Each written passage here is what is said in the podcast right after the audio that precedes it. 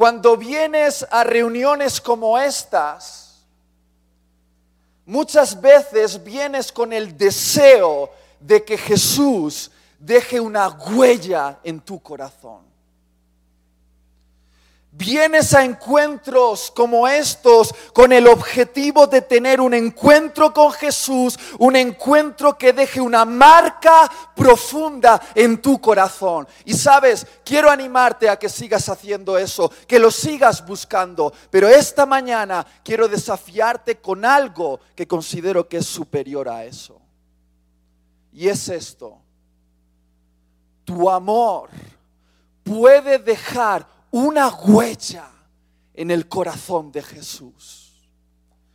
No solo busques que Él deje tu corazón marcado, hay una opción, una oportunidad de que tu amor deje una huella imborrable en el corazón de Jesús.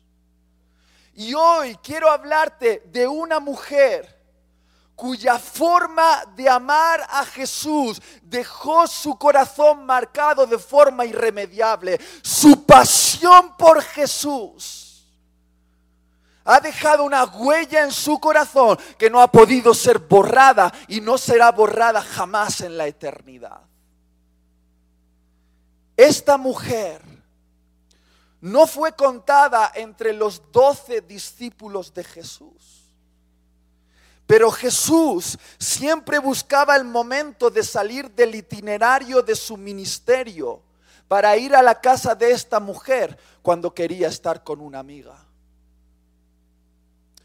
Esta mujer no tuvo un ministerio prominente en el libro de Hechos de los Apóstoles, pero Jesús dijo de ella, que en todo lugar donde se predicase el Evangelio se hablaría de lo que esta mujer hizo por amor a su Jesús. Mateo 26, 13. Mateo 26, 13. De cierto os digo, dice Jesús, que donde quiera que se predique este Evangelio en todo el mundo, también se contará lo que ésta ha hecho para memoria de ella. Jesús dijo que en la tierra se tendría memoria de esta mujer, pero lo que más me impresiona es que aún en el cielo se tiene memoria de ella. Escúchame bien, iglesia.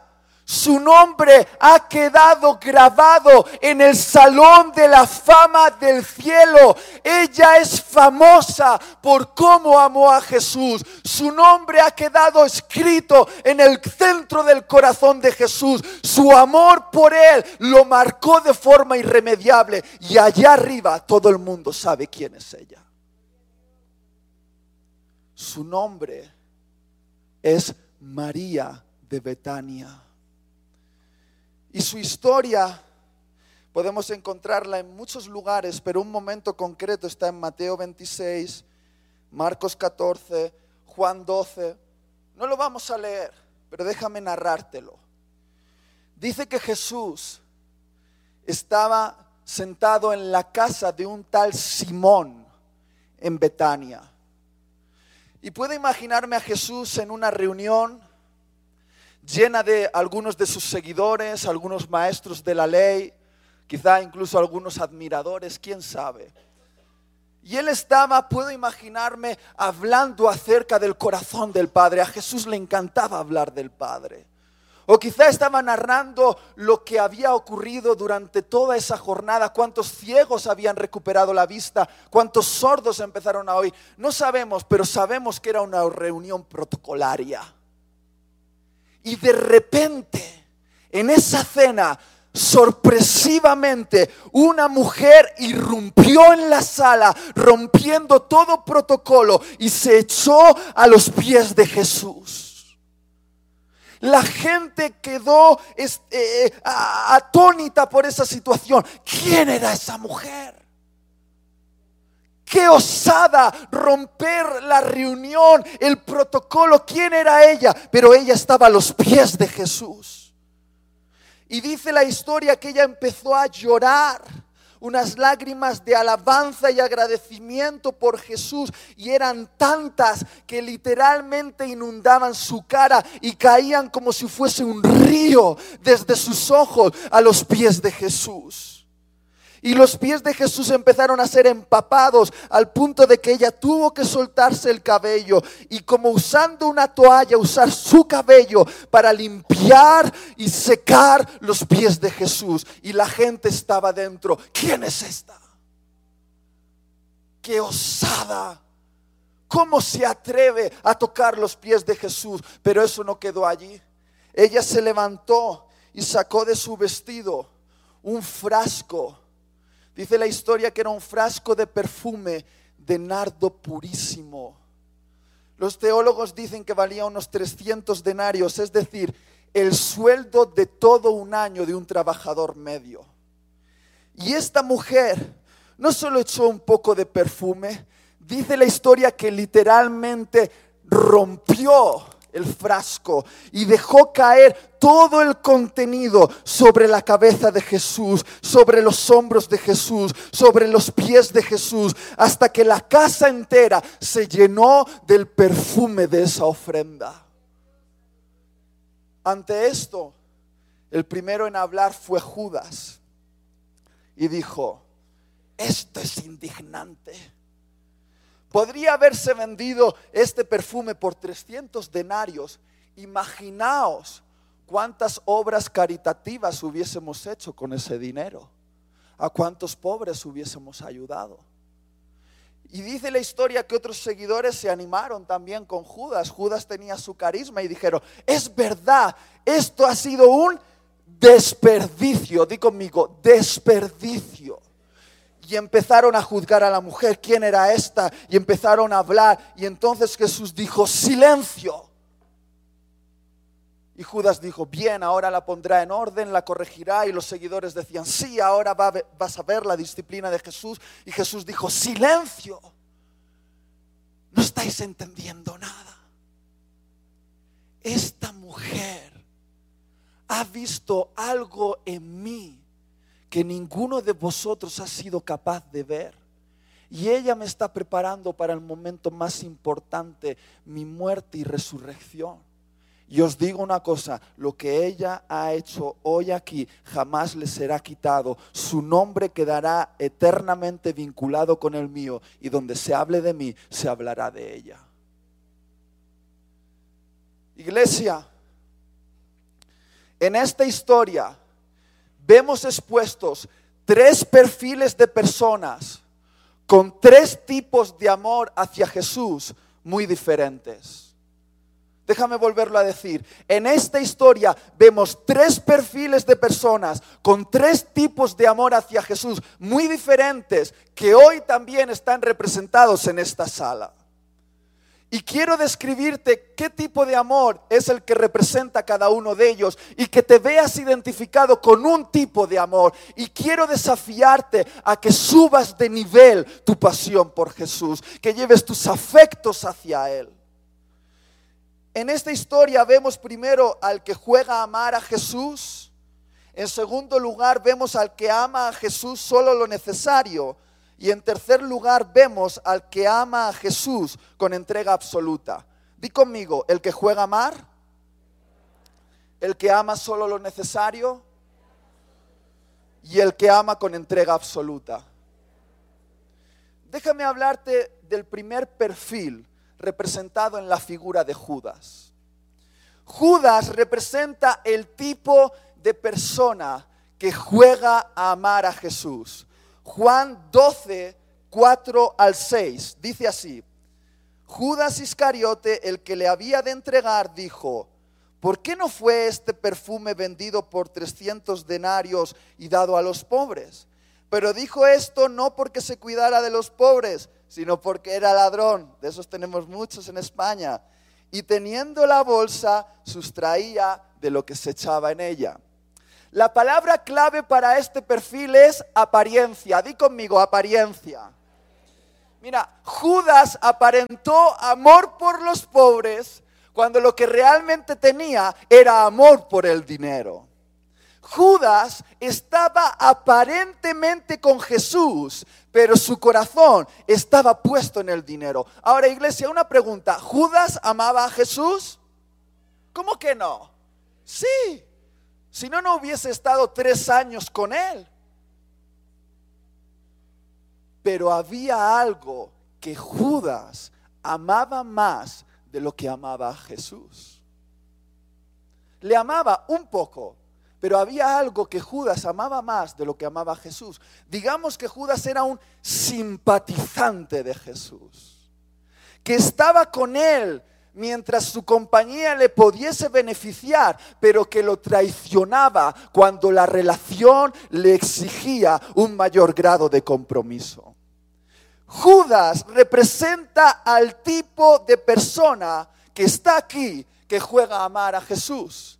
Mira, aparentemente tienen la forma de cristianos, no los ves a primera vista. Visten como cristianos, con su camisita los domingos.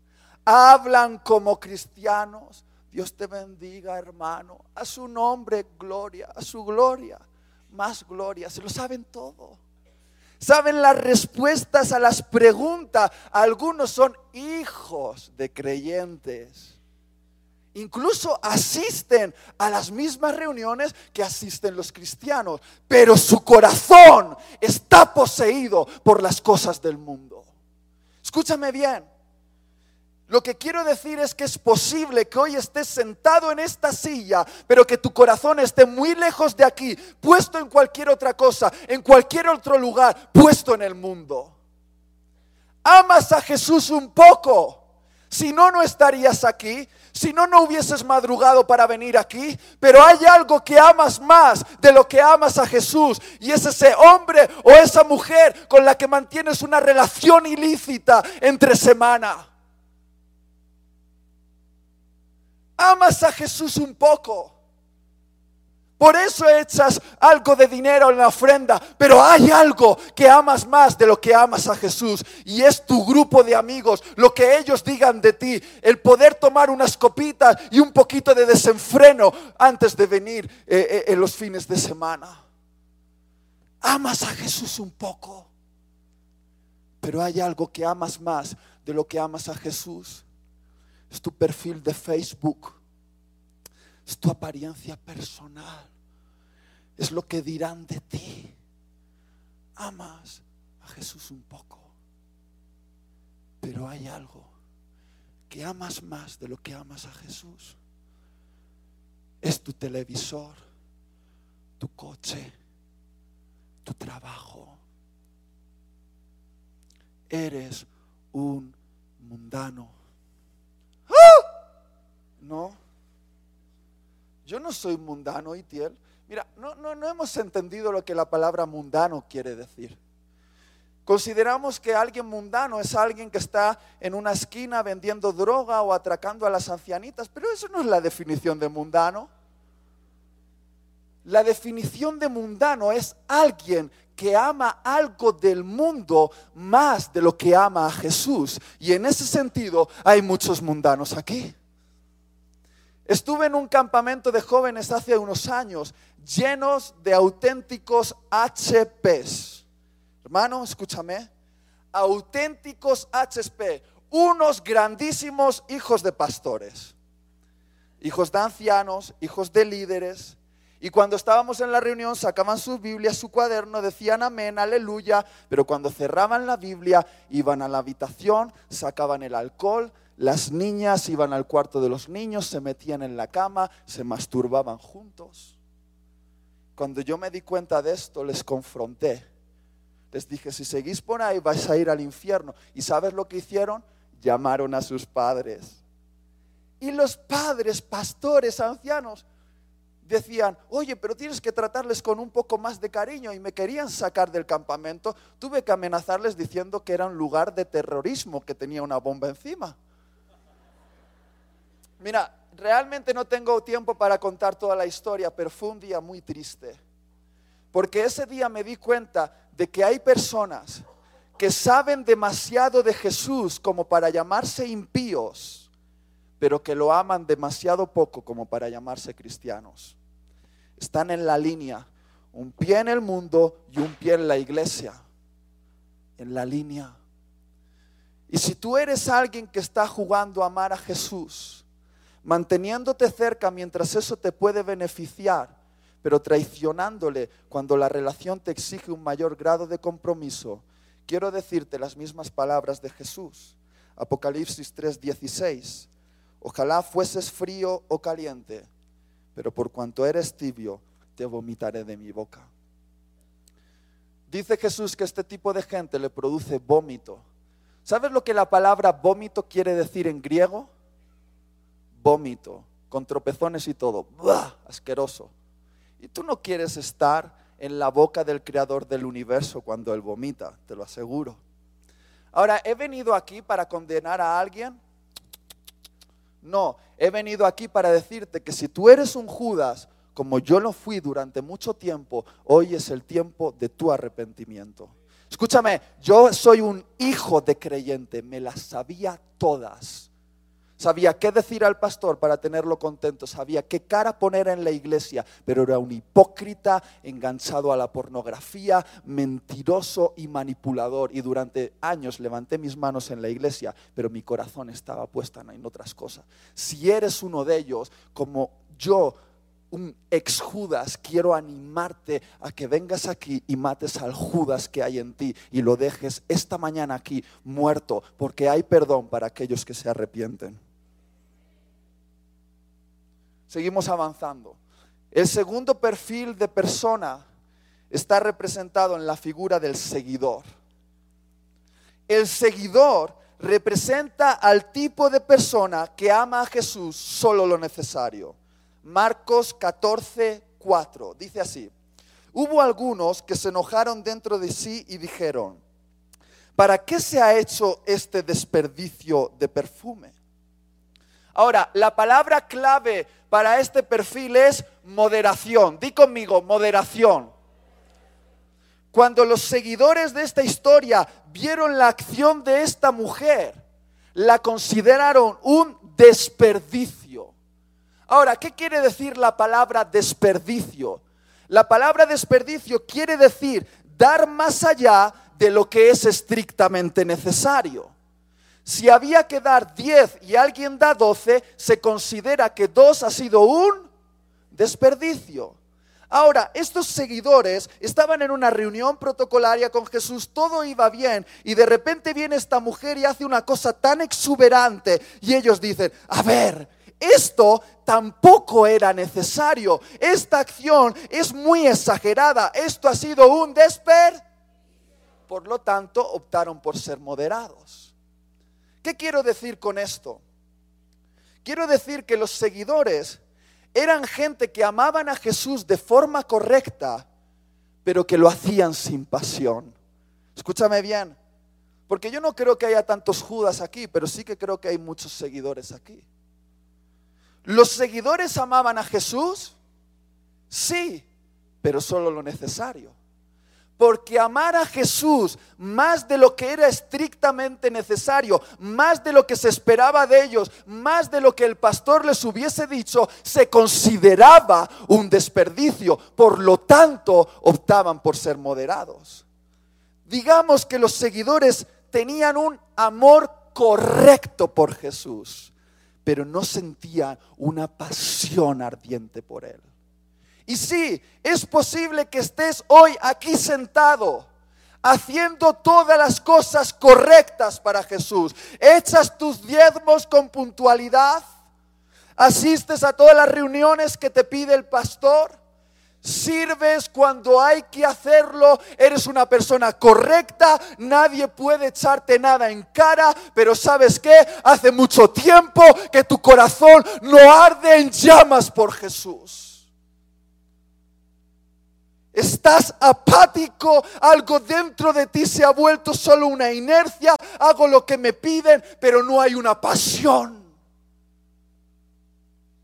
Apoyas las misiones echando tu pesito misionero, pero no te has planteado dedicar dos semanas de tus vacaciones para irte a un lugar de misiones a servir a los más necesitados. Eres un moderado. Escúchame. Sales a los evangelismos y repartes los folletos cuando te lo piden. Pero en el trabajo evitas las conversaciones un poquito comprometedoras. ¿Por qué no quieres meterte en líos? Eres moderado. Si el grupo de alabanza te pide que levantes la mano, la levantas. Si te dice que la agaches, la agachas. Si te pide que te vuelta por el suelo, lo haces. Pero ¿cuándo fue la última vez que te metiste en tu habitación, cerraste la puerta y con solo una Biblia y un poco de música dijiste, no salgo de aquí hasta que salgan llamas? Eres un moderado. Escúchame no podemos decir de ti que seas un traidor de Jesús. No lo eres. Pero tampoco podemos decir de ti que seas un amante de Jesús.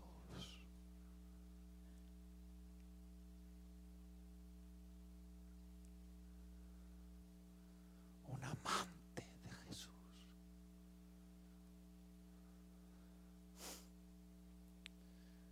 Soy español.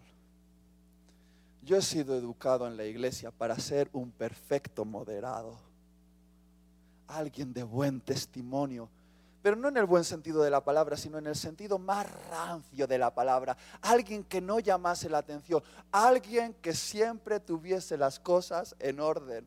En mi iglesia desde pequeño me enseñaron a ser un moderado, por lo tanto sé perfectamente qué es la moderación. Mira, a los moderados les encanta tachar como fanáticos a aquellos cristianos que aman a Jesús más que ellos. Para los moderados, alguien que ame a Jesús más que ellos es un fanático. Voy a ponerte un ejemplo. Si alguien demasiado radical viene a un moderado y le dice, ¿sabes qué? Voy a vender mi casa, mi gran chalet, y voy a comprarme una casa más pequeña y con el dinero sobrante lo voy a invertir para construir una iglesia mejor. ¡Ah! Se echan la mano a la cabeza los moderados y dicen, pero ¿qué estás haciendo? No hace falta ser tan radical. Dios no te está pidiendo eso. Eres un poco fanático. Si alguien demasiado radical va y le dice a un joven moderado, ¿sabes? He decidido dar el primer beso en la boca a mi novia el día en el altar cuando nos casemos. ¡Ah! ¿Qué dices, tío? ¿No serás mariquita? A ver, escucha, Dios no te está pidiendo eso. Estás siendo demasiado radical. Creo que eres un fanático. Cuando yo hace cuatro años, después de terminar el instituto con un sobresaliente, me becaron la universidad. Estudié ingeniería informática, terminé con una media de ocho. Tenía un montón de trabajo para ser ingeniero informático en una empresa. Y Dios, que tiene un humor impresionante, me dice, quiero que dejes todos los contratos, yo te voy a hacer un contrato hasta la muerte, ven y trabaja en el ministerio. Sí, uh. A los primeros que se los dije fue a las personas que más me amaban en la iglesia. Y justo las personas que más me amaban en la iglesia se echaron la mano en la cabeza y dijeron, Itiel, no seas tan fanático. Puedes ser un ingeniero, ganar un buen sueldo y servir en la iglesia. Aquí puedes predicar. Mira cuánta gente hay para predicar el Evangelio en tu ciudad. Yo no creo que Dios te esté pidiendo dejarlo todo. Me parece que estás confundiendo un poco las cosas. Eres un poco espirituloide, ¿no? Literalmente una familia que me ama. Escúchame, me ama me dijo, Itiel, yo no te voy a apoyar en tu decisión porque creo que vas a terminar comiendo de los contenedores. Eso es lo que me dijeron.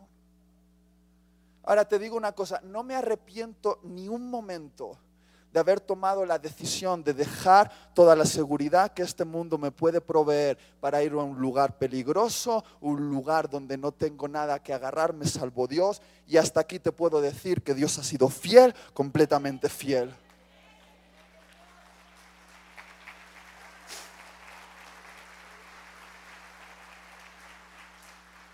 Ahora, ¿Te estoy diciendo que tienes que dedicarte a tiempo completo? No. Te estoy diciendo que tu medida de radicalidad está definida por la obediencia a lo que Dios te está pidiendo ahora. Y a algunos Dios le está pidiendo ahora que se levanten una hora antes para hacer el TCD. Y eso para otros va a ser tan radical y van a decir, es que eres un poco fanático. Para otros aquí escoger el ordenador que tienen en su habitación y sacarlo de ahí porque es una ventana para la pornografía y muchos se van a reír de ti, te van a decir, ¿qué pasa? Es que eres tan flojo, no puedes contener tu impulso, pero ¿sabes qué? Tú no lo haces por ellos, lo haces por Jesús. Algunos aquí Dios les está pidiendo que rompan con una relación. No lo van a entender, algunos echarán la mano en la cabeza, ese hombre era tu futuro, mira, tiene trabajo, pero dices, no ama a Jesús como yo le amo, te llamarán una fanática, pero no lo haces por ellos, lo haces por Jesús.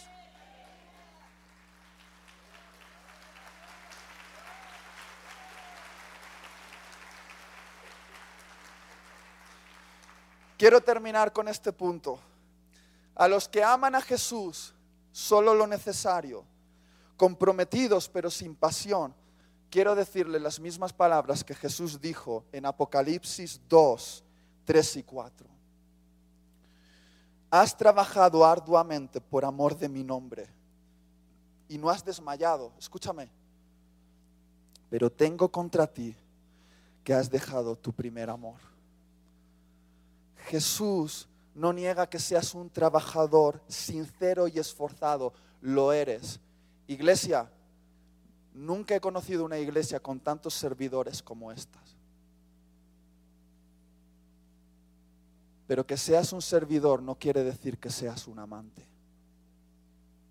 Porque has podido convertir esta fe en un trabajo y no en algo personal, de un estilo de vida apasionado, un romance con Jesús.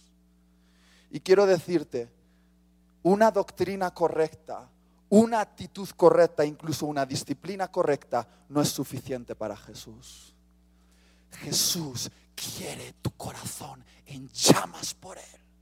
Quiere que ardas no te estoy diciendo que seas un loco que llame la atención aquí haciendo cosas raras. El que está ardiendo se nota, tiene ganas de leer la Biblia, tiene ganas de adorar, tiene ganas de orar, tiene ganas de ser santo, tiene ganas de servir. Mira, Dios quiere ponerte en llamas, porque Dios no viene a buscar una iglesia institucional, viene a buscar una esposa, una amante apasionada que la tome y le diga, Jesús, eres mi Dios, tómame, harto de pasión por ti, he guardado mi corazón solo para amarte a ti, todas mis pasiones, todas dirigidas al amado. Quiero pedir la ayuda en el piano porque ahora vamos al mejor punto. El perfil de María.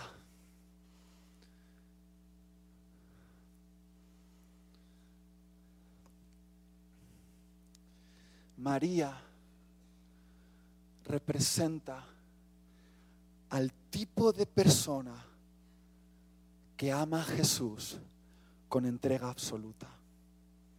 ¿Podéis ayudarme en el piano? Juan 12.3 dice, entonces María tomó una libra de perfume de nardo puro, de mucho precio, y ungió los pies de Jesús. Iglesia, toda tu atención a esto. Y los enjugó con sus cabellos, y la casa se llenó del olor del perfume. La palabra clave en este perfil es desperdicio. Di conmigo, desperdicio. Dar más allá de lo que es estrictamente necesario. Escúchame, María se desperdició en Jesús. María amó a Jesús más de lo que se esperaba de ella. María se entregó con una entrega absoluta, sin medida, sin límites. Se dio a su Jesús le amó con todo. Mira, los que la vieron tirada en el suelo, llorando, la juzgaron. ¿Quién era esa mujer para tocar los pies de Jesús? La juzgaron, pero ella amaba más a Jesús de lo que amaba su reputación, amaba más a Jesús de lo que pudiesen decir de él. Iglesia, ¿amas tú a Jesús más de lo que amas tu reputación? ¿Amas tú a Jesús más de lo que digan de ti? Mira, esta mujer usó su cabello. Mujeres, tomad vuestro cabello un momento. Es el símbolo de la belleza de una mujer. Y ella tomó el símbolo de su belleza y lo usó para lo más despreciable, limpiar el polvo de los pies de Jesús lleno de mugre del camino porque ella amaba más a Jesús de lo que amaba su belleza personal. Mujeres, amáis más a Jesús que a vuestra belleza. Lo hacéis.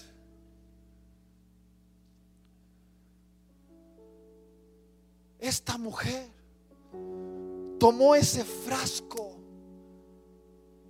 Los teólogos dicen que probablemente era un seguro de vida. Si ella enfermaba, tenía una riqueza para aguantar durante mucho tiempo o quizá para su jubilación. Era su seguro de vida económico. Y esta mujer tomó el frasco y lo rompió no un poco, lo dio sin medida, porque ella amaba más a Jesús de lo que amaba su estabilidad económica. Iglesia, amas más a Jesús de lo que amas tu cartera. Este no es un mensaje para moderados. Este es un mensaje para fanáticos.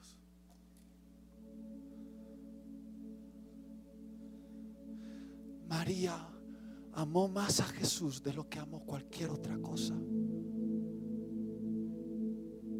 Y ese amor, escúchame bien, ese amor dejó una huella en el corazón de Jesús que no ha podido ser borrada y jamás será borrada al punto que Jesús dijo, esta mujer que no tuvo un gran ministerio, ni una iglesia llena de personas, ni fue una gran teóloga, pero Jesús dijo de ella, donde se hable de ella, donde se hable de mí, se hablará de ella, porque ella me amó desperdiciadamente, se dio más de lo que era necesario.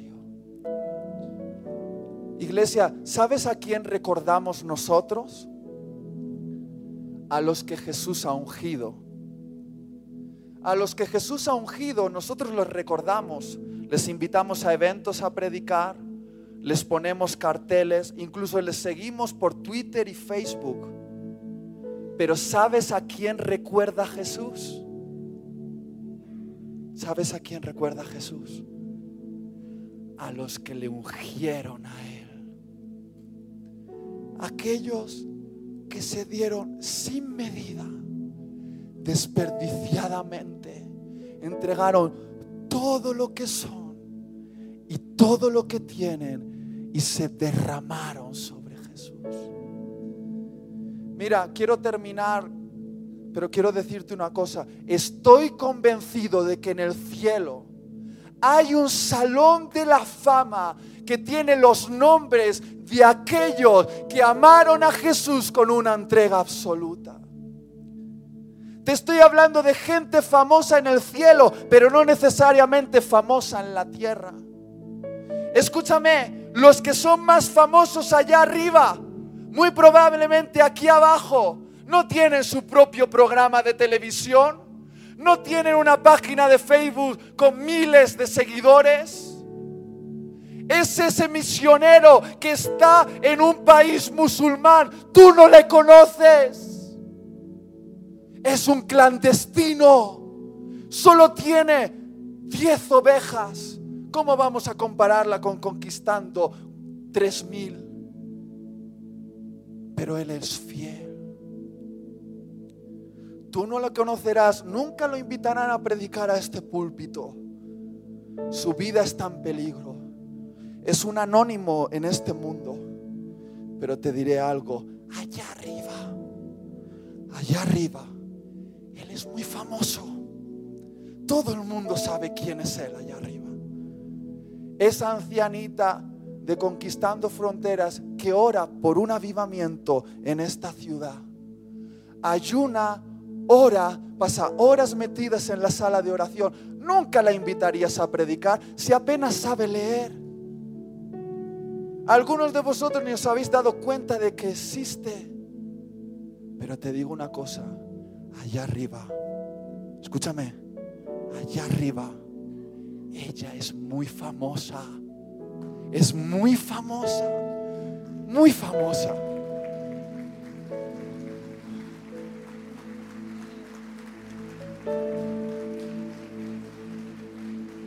No queda tiempo y tengo que contarte esta última historia. Es para los que quieren ser famosos. No te estoy diciendo que te hagas una tarjeta de apóstol. Te la hacemos comer. Pero quiero que seas famoso donde realmente merece la pena. ¿Sabes?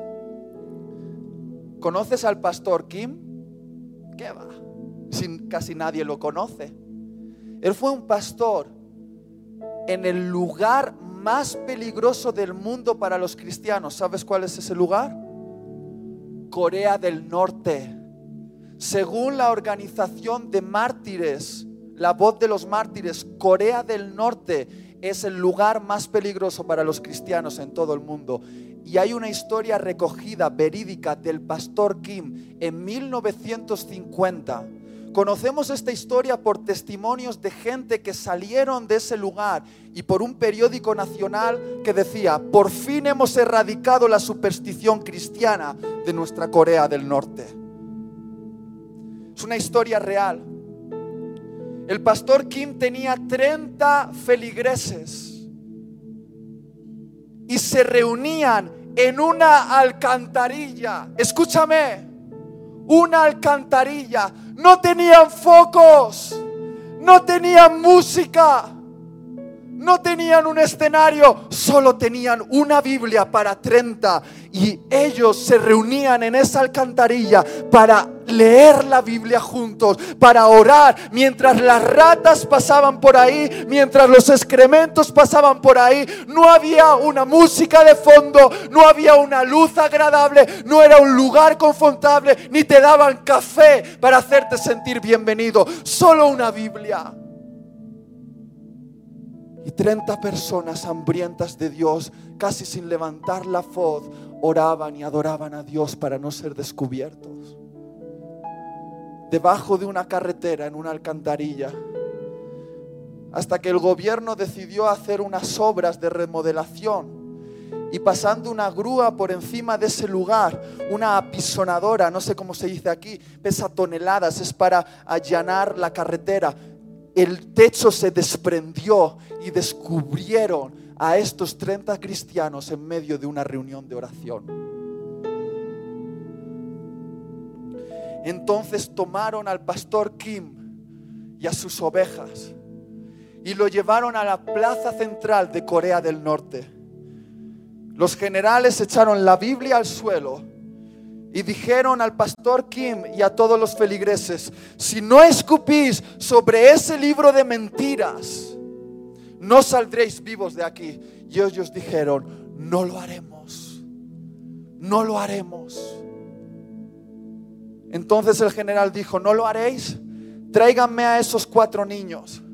Niños de entre uno a cinco años fueron arrebatados de las manos de sus padres les pusieron delante de sus padres una soga al cuello y los presentaron delante de ellos y les dijeron, si no escupes sobre ese libro de mentiras, tu hijo morirá por tu culpa.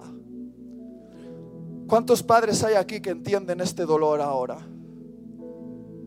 Los padres estaban llorando su posesión más preciada, sus hijos. Y entonces hicieron algo estos padres se acercaron a sus hijos, les cogieron la cara y les dieron dos besos. Y les dijeron, espérame un poco, ahora nos vemos en el cielo. Y los ahorcaron delante de sus padres. dijeron, ahora negaréis a Jesús. Y dijeron, no lo haremos. Entonces dijeron, poneros en fila, tumbados en el suelo, y seréis pisados por la apisonadora. Si no negáis a Jesús, vuestros cuerpos serán aplastados, vais a desperdiciar vuestra vida. Y ellos dijeron, no lo haremos. El sonido de la apisonadora se oía en ese lugar, amenazante. Y dice la historia que entonces los cristianos empezaron a cantar. Y no sabemos qué cantaron, pero quizá cantaron una canción como esta.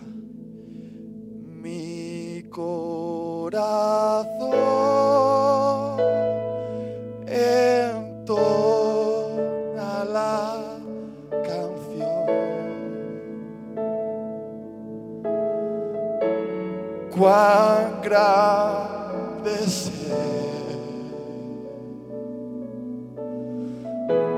cuán grande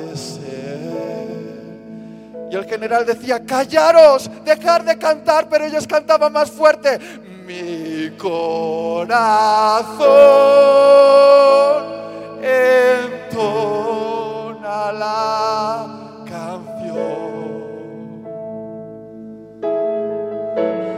Cuán grande y no lo sé, pero me imagino esta situación en el cielo. Jesús oye una adoración y dice a los ángeles, callad, porque algo está viniendo de Corea del Norte. Y es tan dulce a mi corazón. Y mandó callar a todos los ángeles, todos los CDs de Gilson, de Marcos Witt, de todos los cantantes, hasta conquistando fronteras, enmudecieron por la canción de esos 30 cristianos cantando, desentonando, pero derramando su corazón. Mi corazón entona la canción. Todos juntos.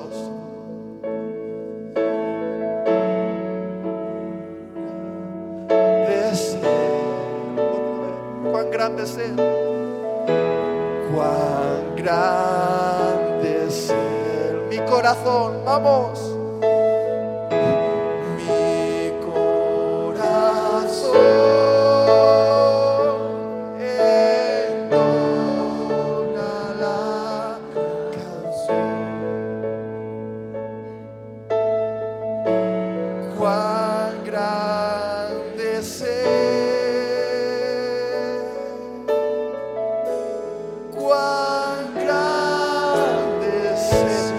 Sonadora empezó a pisar todos los cuerpos. Ellos se desperdiciaban mientras adoraban a Jesús. Cuán grande es Él, le decían, cuán grande es Él.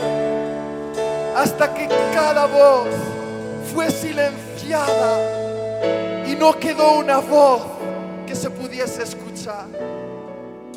Y no sabemos lo que ocurrió, pero yo puedo imaginarme ellos subieron al cielo, a la puerta, y Jesús dijo al Padre, espérame tantito, tengo que recibirles personalmente. Y Jesús mismo abrió la puerta del cielo y le dijo, Pastor Kim, en lo poco fuiste fiel, en lo mucho te pondré ven y entra al gozo de tu Señor.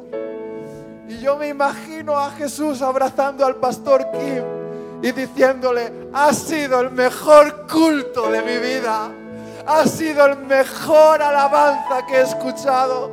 Aquí en el cielo todos los ángeles han enmudecido por alguien que se ha desperdiciado allí abajo, allá abajo. allá abajo, iglesia.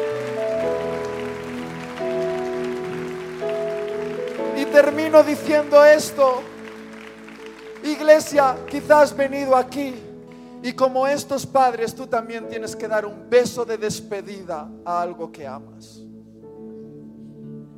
Estos padres dieron un beso de despedida a sus hijos, pero igual tú tienes que dar un beso de despedida a esa mujer que sabes que es una relación ilícita, estás fornicando e, con ella y tienes que decirle adiós, tienes que darle un beso de despedida y decirle, no te ofendas, pero lo hago por Jesús.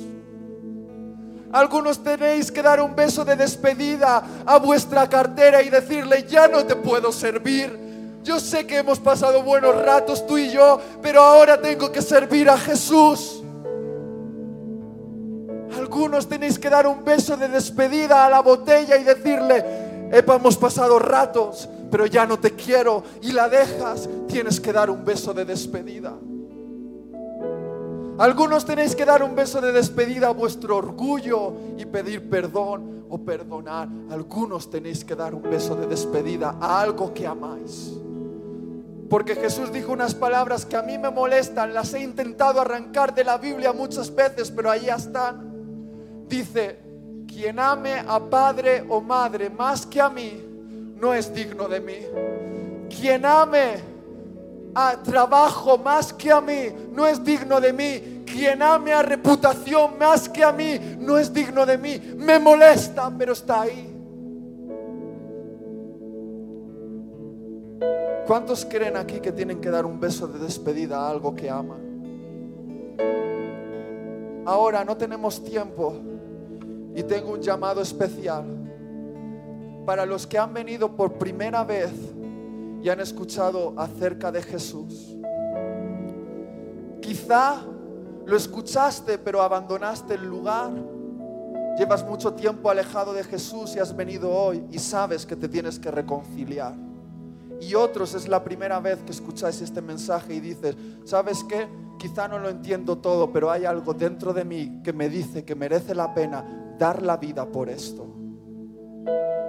Y sabes, si tú eres esta persona que quieres entregar hoy tu vida a Jesús, quiero que levantes la mano allí donde estás. Levántala.